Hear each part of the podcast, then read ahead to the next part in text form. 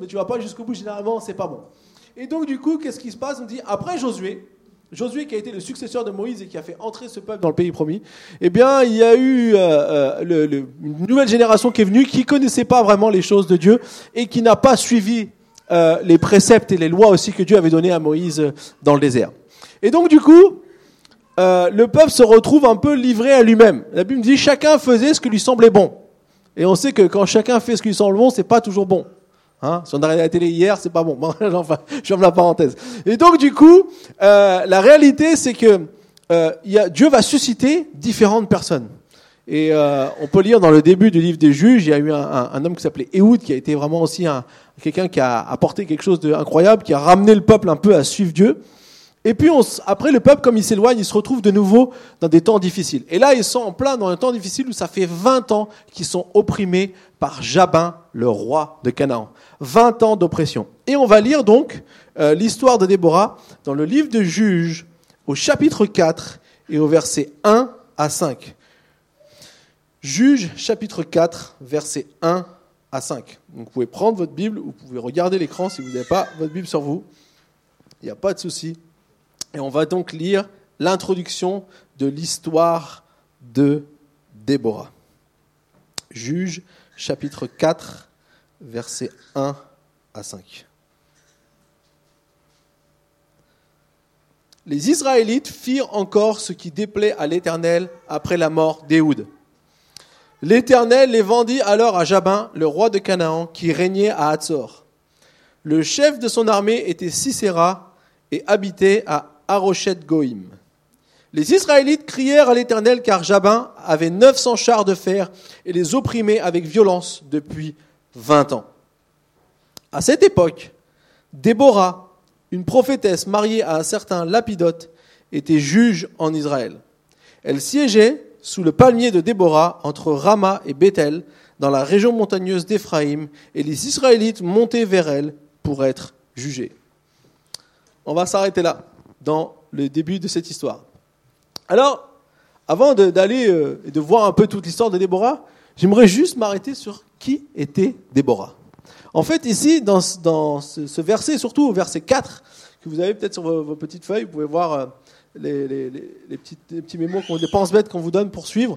En fait, dans ce, dans ce verset 4 et 5, on voit que Déborah était une prophétesse. Une prophétesse, ça veut dire qu'elle écoutait ce que Dieu lui disait elle le transmettait au peuple. Elle était un peu comme un canal que Dieu utilisait pour parler au peuple.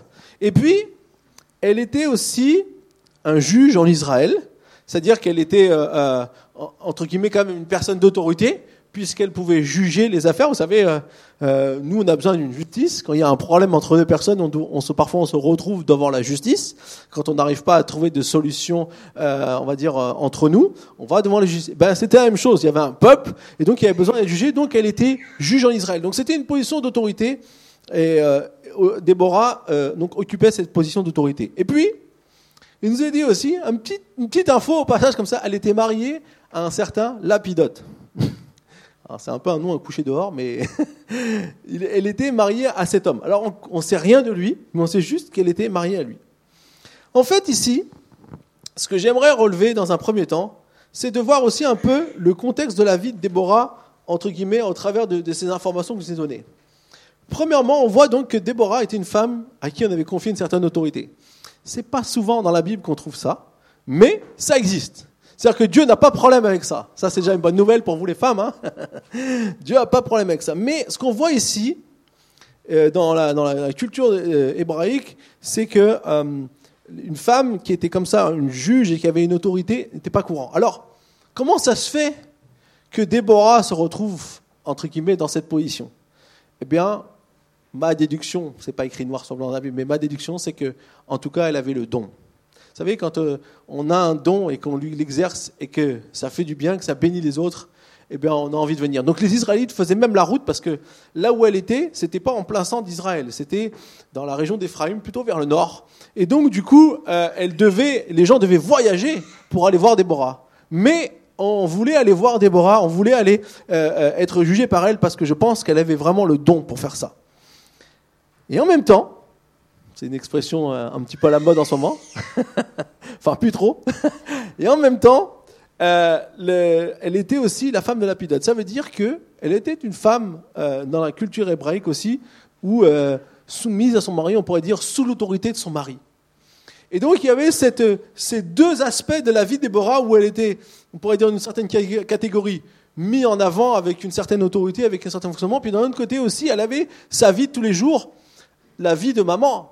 Alors on ne sait pas si elle était maman, en tout cas la vie de femme, d'épouse, parce qu'il ne nous a pas dit s'il y avait des enfants. Donc on ne peut pas dire elle a des enfants. Il se peut qu'elle ait des enfants, on ne sait pas. Il faudrait peut-être faire des, des- des études un peu sur les écrits euh, d'époque, mais en tout cas, dans la Bible, c'est pas écrit qu'elle avait des enfants, mais il se peut qu'elle soit au moins femme et peut-être maman. Et tout le monde sait que rien qu'en étant femme, ça aussi, ça donne des, obli- des obligations de, vie dans la vie toujours, comme les hommes, ils ont des obligations envers les femmes, les femmes ont des obli- obligations envers les hommes. Et donc, on voit ici donc cette, euh, euh, cette notion des, deux choses qu'elle avait à gérer. Oui, elle avait des dons, oui, elle avait des choses que Dieu lui avait données, elle les exerçait, mais en même temps, elle avait aussi des obligations.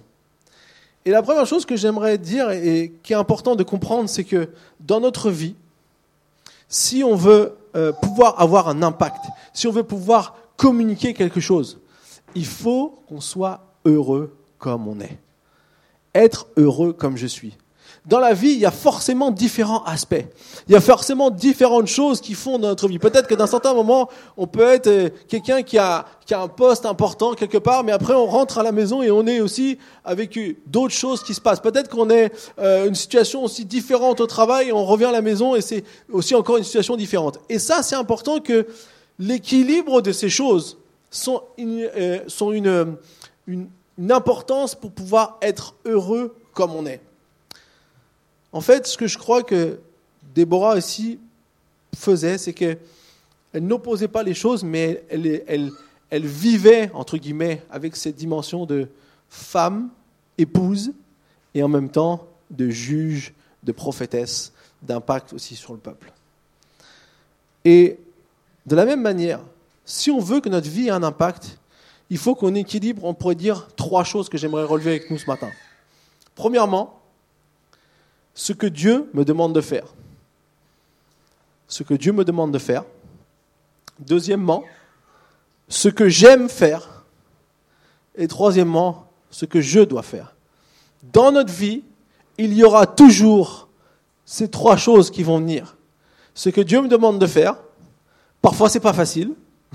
Parfois, c'est super et on fonce. Parfois, Dieu me demande quelque chose et on fonce un peu moins. voire on traîne des pieds. Mais quand Dieu nous demande de faire quelque chose, c'est, généralement bien. Après, il y a ce qu'on aime faire, ce qui nous fait plaisir, et puis il y a toujours quelque part ce qu'on doit faire.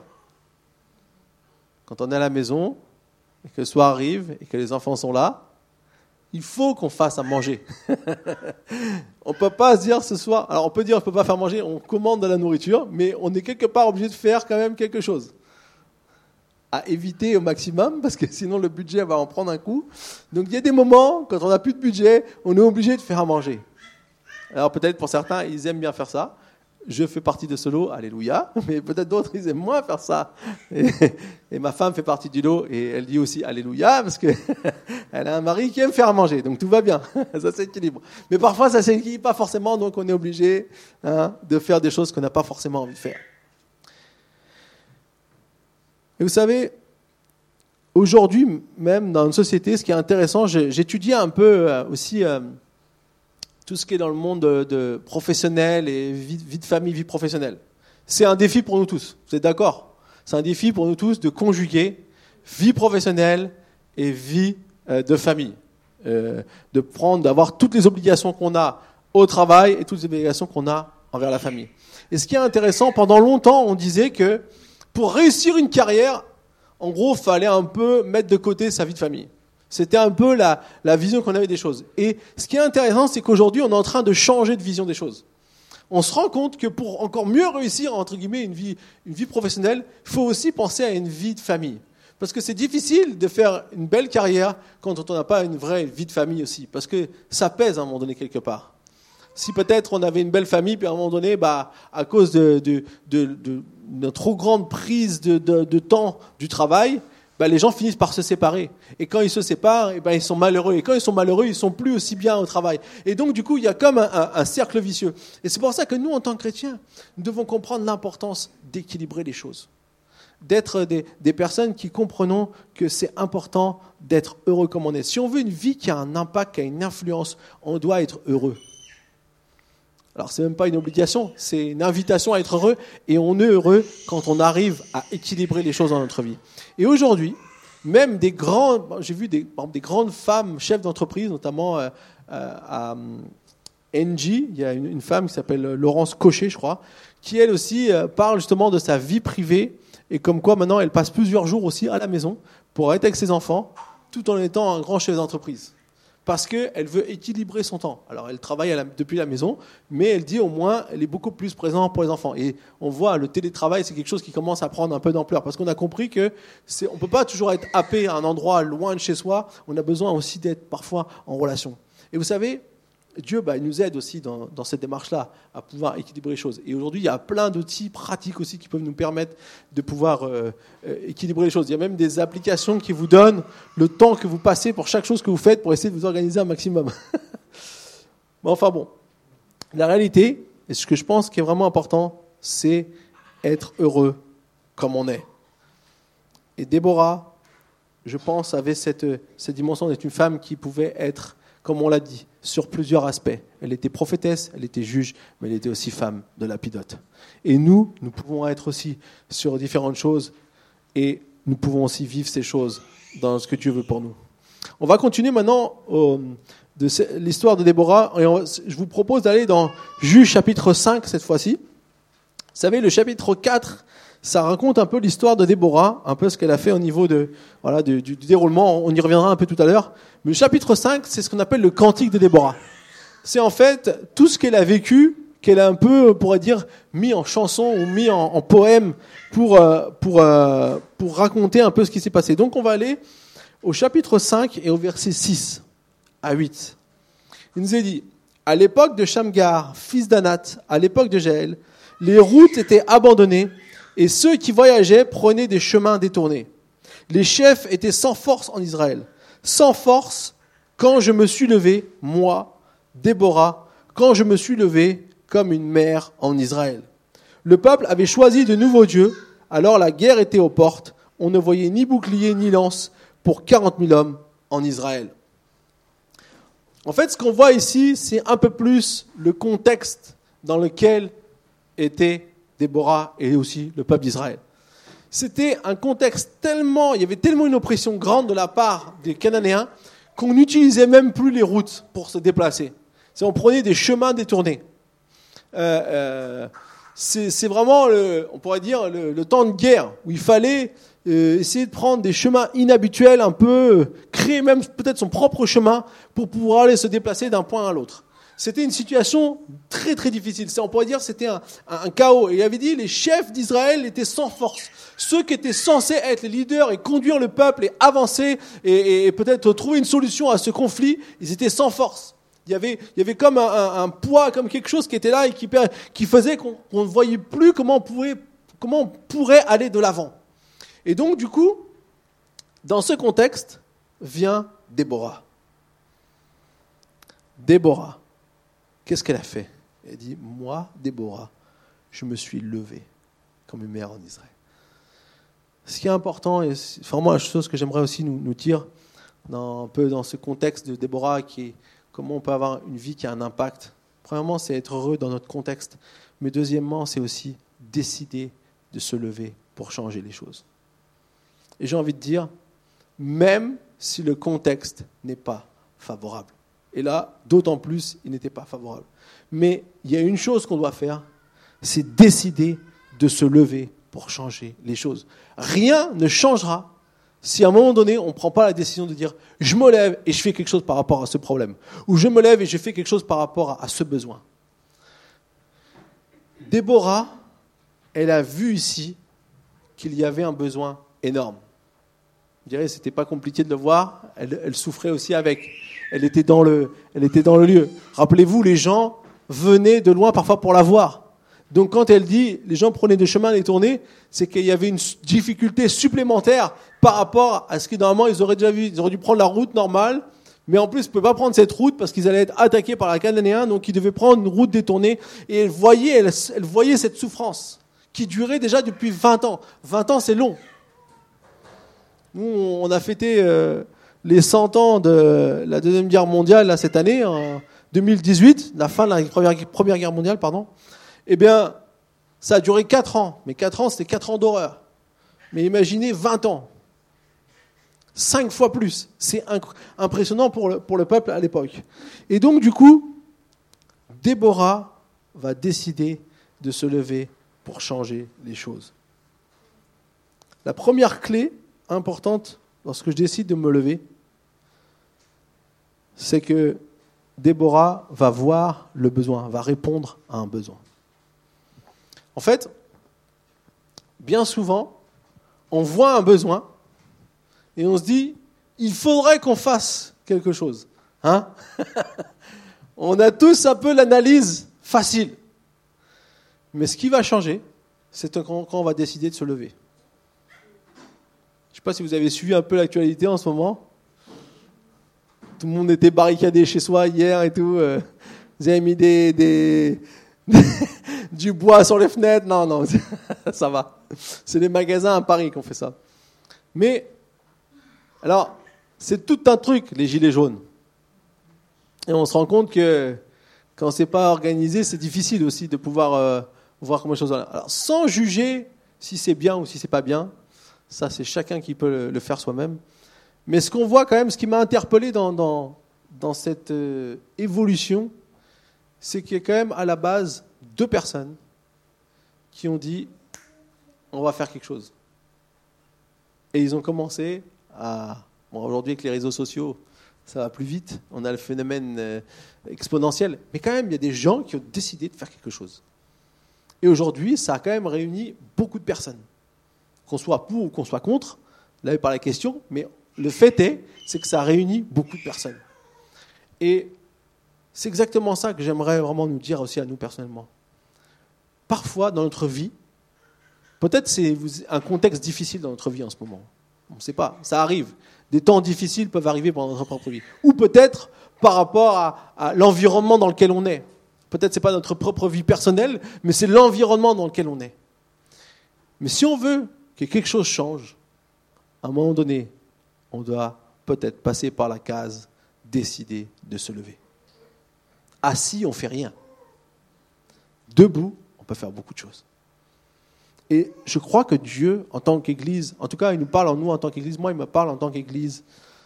Moi, je suis partie de l'Église. Je suis une pierre dans l'Église. Je ne suis pas toute l'Église, heureusement, mais je suis une partie de l'Église et nous tous, on forme l'Église. Ce n'est pas un bâtiment, c'est des personnes, l'Église. C'est des hommes, des femmes, des âmes vivantes qui formons l'Église. Si on veut que le message de Jésus soit propagé, il faut qu'on se lève. On pourra, ça ne pourra pas se faire si on ne se lève pas. Et donc, lorsqu'on voit un besoin, on peut commencer à y répondre. Lorsqu'on voit un besoin, on peut dire, je vais répondre à ça. Je, je crois que je peux faire quelque chose pour ça. Et Déborah, elle s'est levée. Vous savez que Déborah, c'est le premier, je ne sais pas si c'est l'unique, mais en tout cas, c'est le premier chef militaire qui était une femme. Depuis l'histoire d'Adam et Ève, on n'a pas vu de chef militaire qui était une femme. Il y a des femmes qui ont, joué dans des. On peut voir qui ont eu des influences, parfois même dans des combats. Euh, si vous lisez dans l'Ancien Testament, vous allez voir plusieurs fois des femmes qui ont agi de cette manière. Mais ici, c'était, elle est devenue carrément la chef militaire de l'époque. C'est elle qui va emmener le peuple à aller continuer et se lever pour aller gagner le combat. Une deuxième clé lorsque je me lève, j'aime ce qu'elle dit Déborah, je me suis levé comme une mère en Israël. Vous savez, Déborah, elle a vu le manque qu'il y avait. Il n'y avait plus de leader, il n'y avait plus de personnes qui étaient devant. Normalement, c'était, cette, cette tâche revenait à un homme. Mais elle, comme elle a vu qu'il y avait plus, tous les chefs étaient sans force, elle a décidé de se lever. Elle n'a pas dit je suis une femme donc je ne peux pas le faire. Elle a décidé de se lever parce qu'elle a vu le besoin. Mais en voyant le besoin, Elle n'a pas essayé d'être celui qui aurait dû être en charge. Elle n'a pas dit je me suis levé comme un père en Israël. Ou elle n'a pas essayé de, de, se transformer dans celui qui aurait dû être à, la tête du peuple d'Israël. Elle ne s'est pas mis à la place d'un homme, elle est restée une femme. Et je crois que ça, c'est une vérité hyper importante pour chacun d'entre nous. On n'a pas besoin d'être quelqu'un d'autre pour pouvoir accomplir quelque chose. On n'a pas besoin de vouloir euh, euh, s'identifier à ceux qui devraient être en charge. Si on sent qu'on a quelque chose dans notre cœur, qu'il y a quelque chose qui boue en nous, qu'on doit se lever, eh bien, on, peut, on peut se lever tel que nous sommes. Et, et la vision de Déborah, c'était d'être cette mère en Israël. Vous savez, une mère, c'est différent d'un père. Ça, c'est pas un scoop. Mais la réalité, c'est que euh, Déborah, elle a apporté au peuple qui elle était. Et qui elle était, utilisée par Dieu, a amené quelque chose d'incroyable. C'était une femme chef militaire. Et elle ne s'est pas dit, il faut que je sois comme un homme, il faut que je pense comme un homme. Non, elle a dit, je suis une mère en Israël.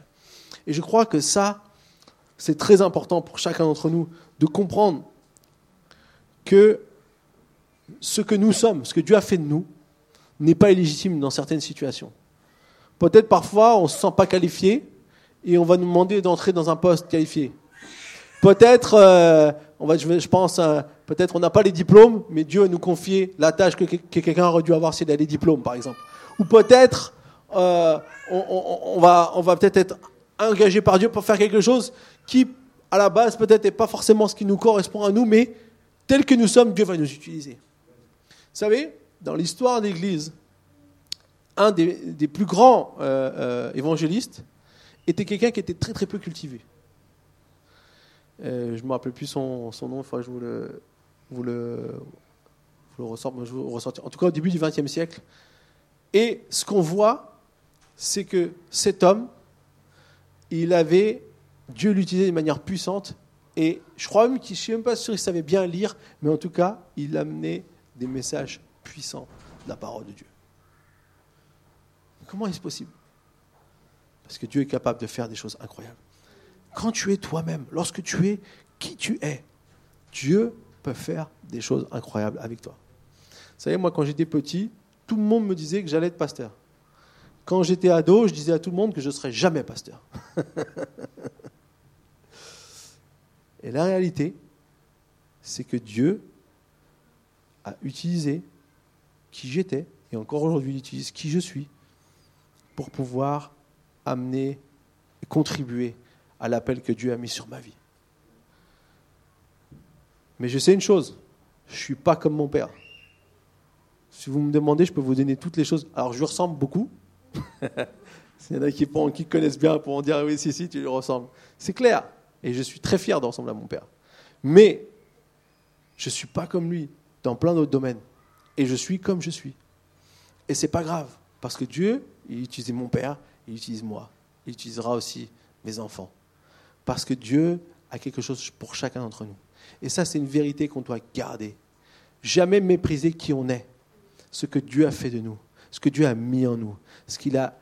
Lorsque la Bible dit nous a créé dans le ventre de notre mère, il a, il, a, il a choisi de mettre certains ingrédients. Il a choisi de mettre une certaine dose de, de ceci ou de cela.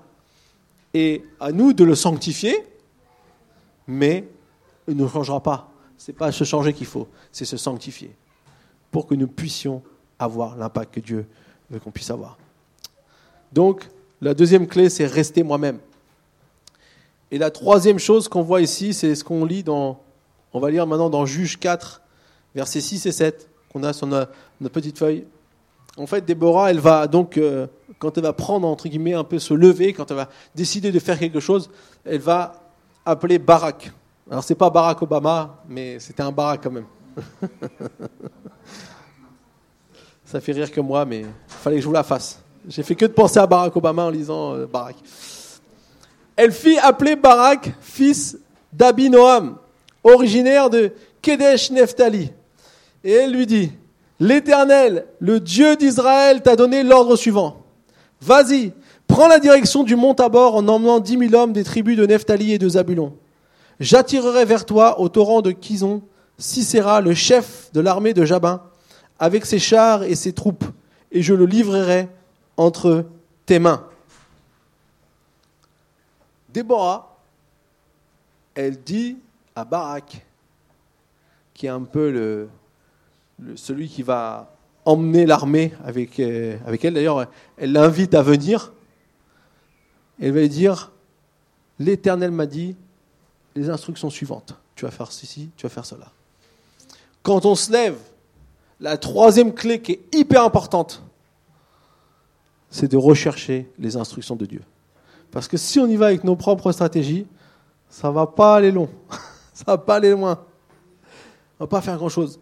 Ici, tant, elle, a vu qu'il y avait un manque, elle a voulu répondre à un besoin, elle est restée elle-même Déborah, mais elle a recherché les instructions de Dieu et elle a dit, voici ce que Dieu a dit.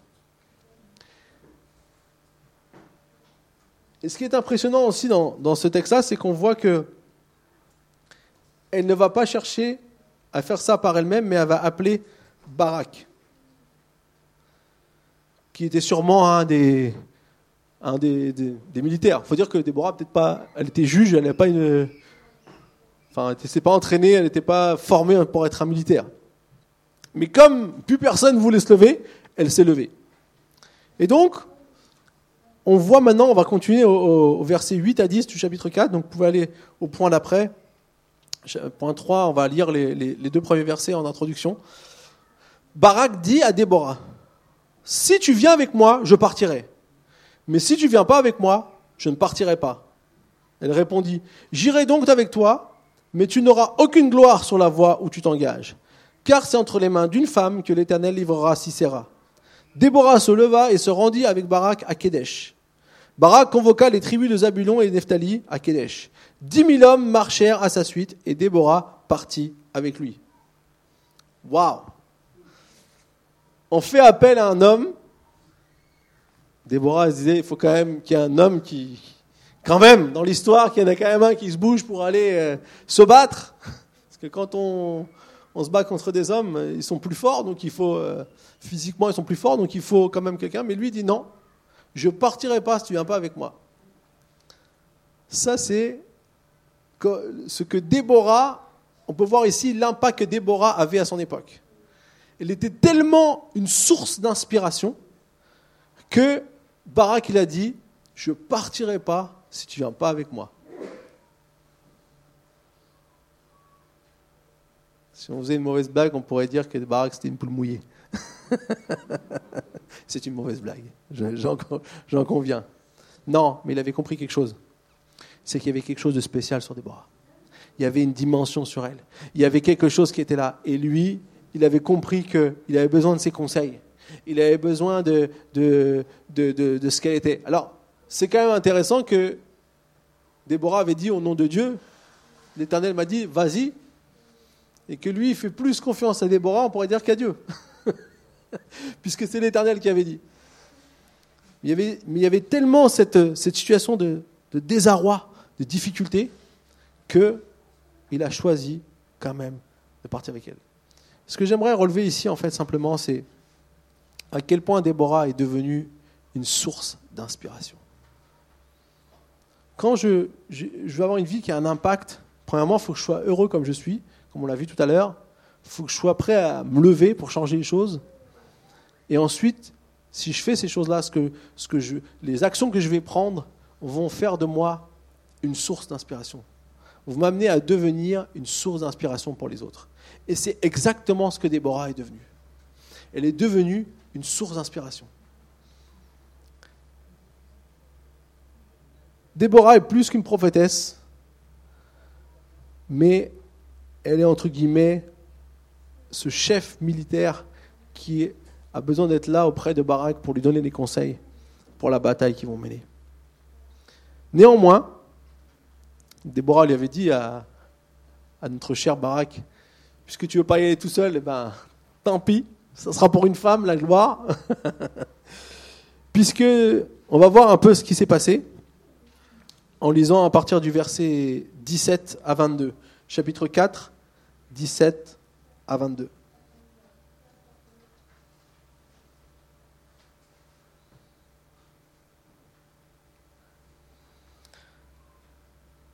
Suis pas sûr. Chapitre, chapitre 4, versets 17 à 22. Donc, toujours à pied, Sisera se réfugiait dans la tente de Jaël. Ah oui, juste pour introduire, en fait, ils ont été combattre Jaël, euh, Jabin, et, enfin Sisera et l'armée de Jabin, et ils ont eu la victoire, puisqu'ils ont infligé une lourde défaite aux 900 chars.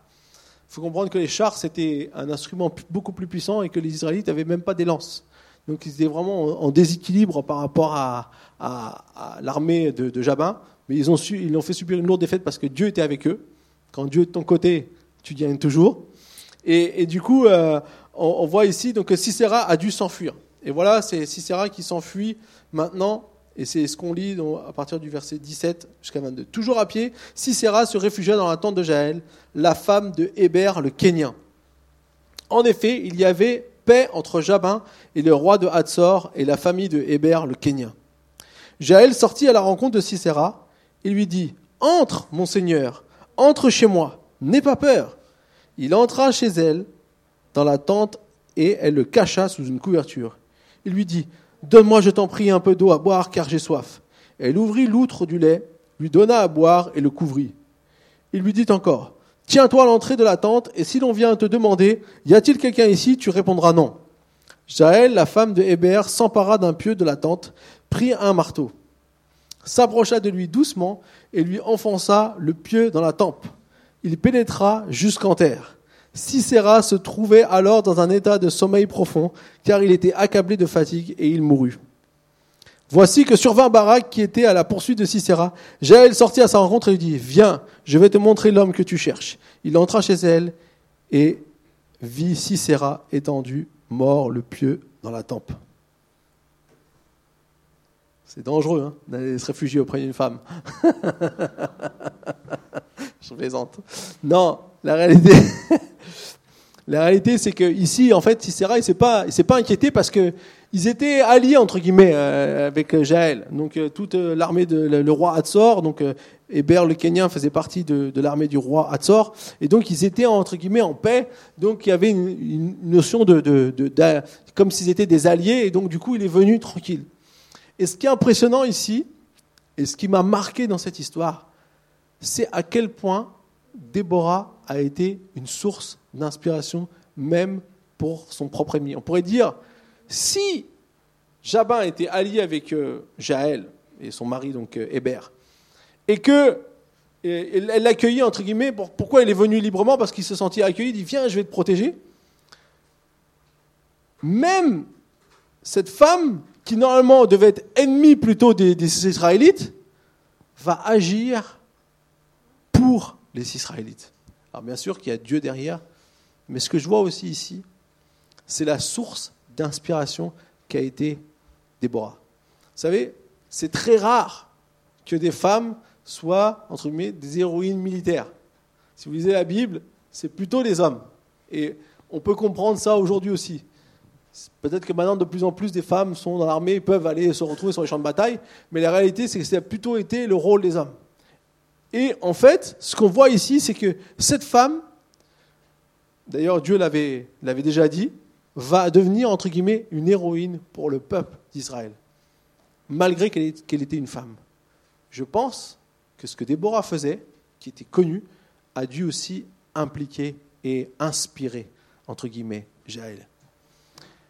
Et c'est là que j'aimerais revenir en disant, tout ce qu'on fait, tout ce qu'on est prêt à, accomplir, lorsqu'on veut vivre une vie qui a un impact, en fait, il faut comprendre que nos actions ont une portée plus grande que ce qu'on peut imaginer. Nos actions, ce que nous décidons de faire, que ce soit au travail, que ce soit dans la famille, que ce soit avec les collègues, de, que ce soit avec les, voisins, que ce soit euh, au club de sport, que sais-je, où on se trouve, nos actions, nos manières d'agir ont un impact parfois plus grand que ce qu'on peut imaginer. Et c'est important de comprendre que nos, actions, ce qu'on décide de faire, ce qu'on décide, lorsqu'on décide de se lever, lorsqu'on décide de répondre à un besoin, lorsqu'on décide de, faire quelque chose qui va, qui va marquer, eh bien, peut-être qu'on devient une source d'inspiration, même là où on ne l'avait pas imaginé. J'ai envie de dire qui dépasse le cadre de ce qu'on aurait pu penser. Et moi, je crois que chacun d'entre nous, lorsque le Saint-Esprit est en nous, lorsqu'il travaille à l'intérieur de nous, lorsqu'il agit au travers de nous, nous pouvons devenir une source d'inspiration pour beaucoup de personnes que parfois même on ignore. Je ne pense pas que Déborah imaginait que cette chose-là allait arriver avec cette femme Jaël. Elle l'avait prophétisé, c'est vrai, mais je ne sais pas si elle savait que ça allait se passer de cette manière. Mais la réalité, c'est que ça s'est passé de cette manière. Et nous pouvons voir ici l'impact que ça a eu. Je vous, propose maintenant de, de regarder une vidéo rapidement et on va clôturer le message. À l'arrière de cette voiture, en plein centre de Calcutta, Gotham Lewis remonte plus de 35 ans en arrière. Il avait 3 ans quand il a été retrouvé abandonné sur ce trottoir devant cet orphelinat fondé par une sœur catholique que tout le monde appelle alors Mère Teresa. Je suis un peu nerveux. Ça me rend toujours nerveux de revenir, car je n'ai pas que des bons souvenirs ici. Le petit garçon abandonné est atteint de la polio, la maladie a affecté son système nerveux et a causé la paralysie de ses jambes. Pendant six mois, il va rester muet. Mais petit à petit, Mère Teresa et les autres sœurs vont le ramener à la vie. C'est ici que nous habitions avec elle, même si la maison pour les sœurs est là-bas. Mère Teresa venait ici tous les jours. Je ne pense pas qu'à cette époque, je me rendais compte de qui elle était. C'était juste une femme qui nous prenait dans ses bras, jouait avec nous et s'assurait que nous étions bien nourris. Quatre ans plus tard, le petit Gotham Lewis est adopté par une Britannique. Il est sauvé. À Londres, il deviendra producteur et même pilote d'avion, malgré le handicap.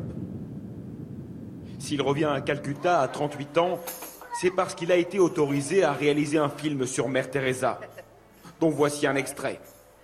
Il va à la rencontre des orphelins qui lui ont succédé. Donc tous les matins, vous débutez avec des chansons et de l'exercice? Oui, oui. C'est ton ami? C'est ma sœur. C'est ta sœur.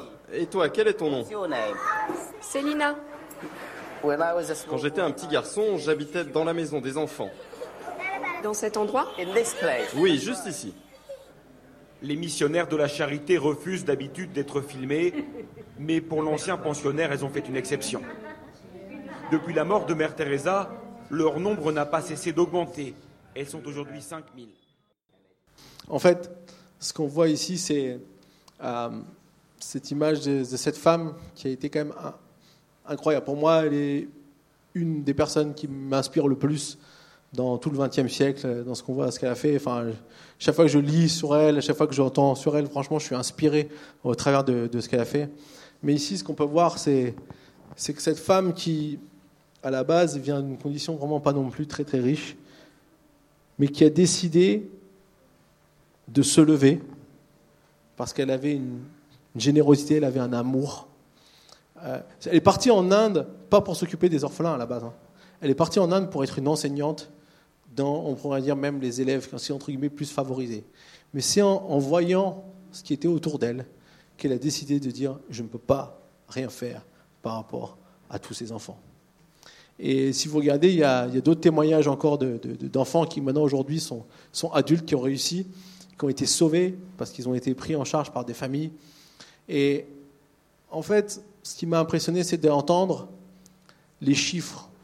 Elle était une, femme albanaise de, naissance, puis après elle a été naturalisée indienne quand après le temps qu'elle a passé à Calcutta.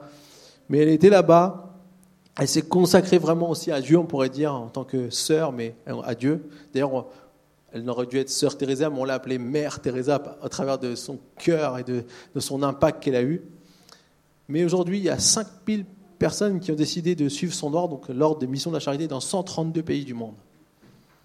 Euh, on, compte à peu près pratiquement 200 pays dans le monde euh, connus. Et ce qu'on voit ici, c'est que cette femme, eh bien, elle a, elle a, elle a eu cet impact, mais elle n'a jamais choisi, euh, planifié d'avoir cet impact. Elle est devenue une source d'inspiration. Elle a eu un impact dans ce monde. Surtout parce qu'elle était prête à aimer d'une manière inconditionnelle.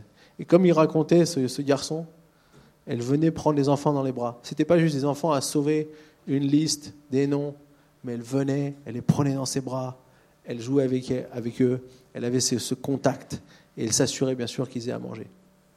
Et raconter aussi, elle raconte un autre témoignage, une fois une jeune fille à qui elle a, trouvé dans la rue, elle, était morte de faim, vous voyez qu'il y avait vraiment, euh, son, son corps montrait qu'elle n'avait pas mangé depuis longtemps.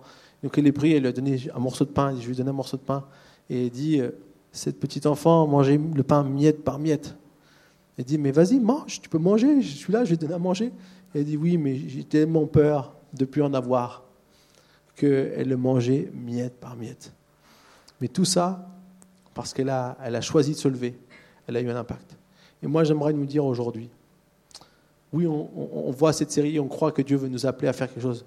Mais je pense que dans notre vie, Dieu nous appelle à faire de grandes choses. On a vu au travers de cette campagne qu'on a vu 40 jours, motivés par l'essentiel, eh ben, c'est de, de- de pouvoir voir ce que Dieu veut faire avec nous.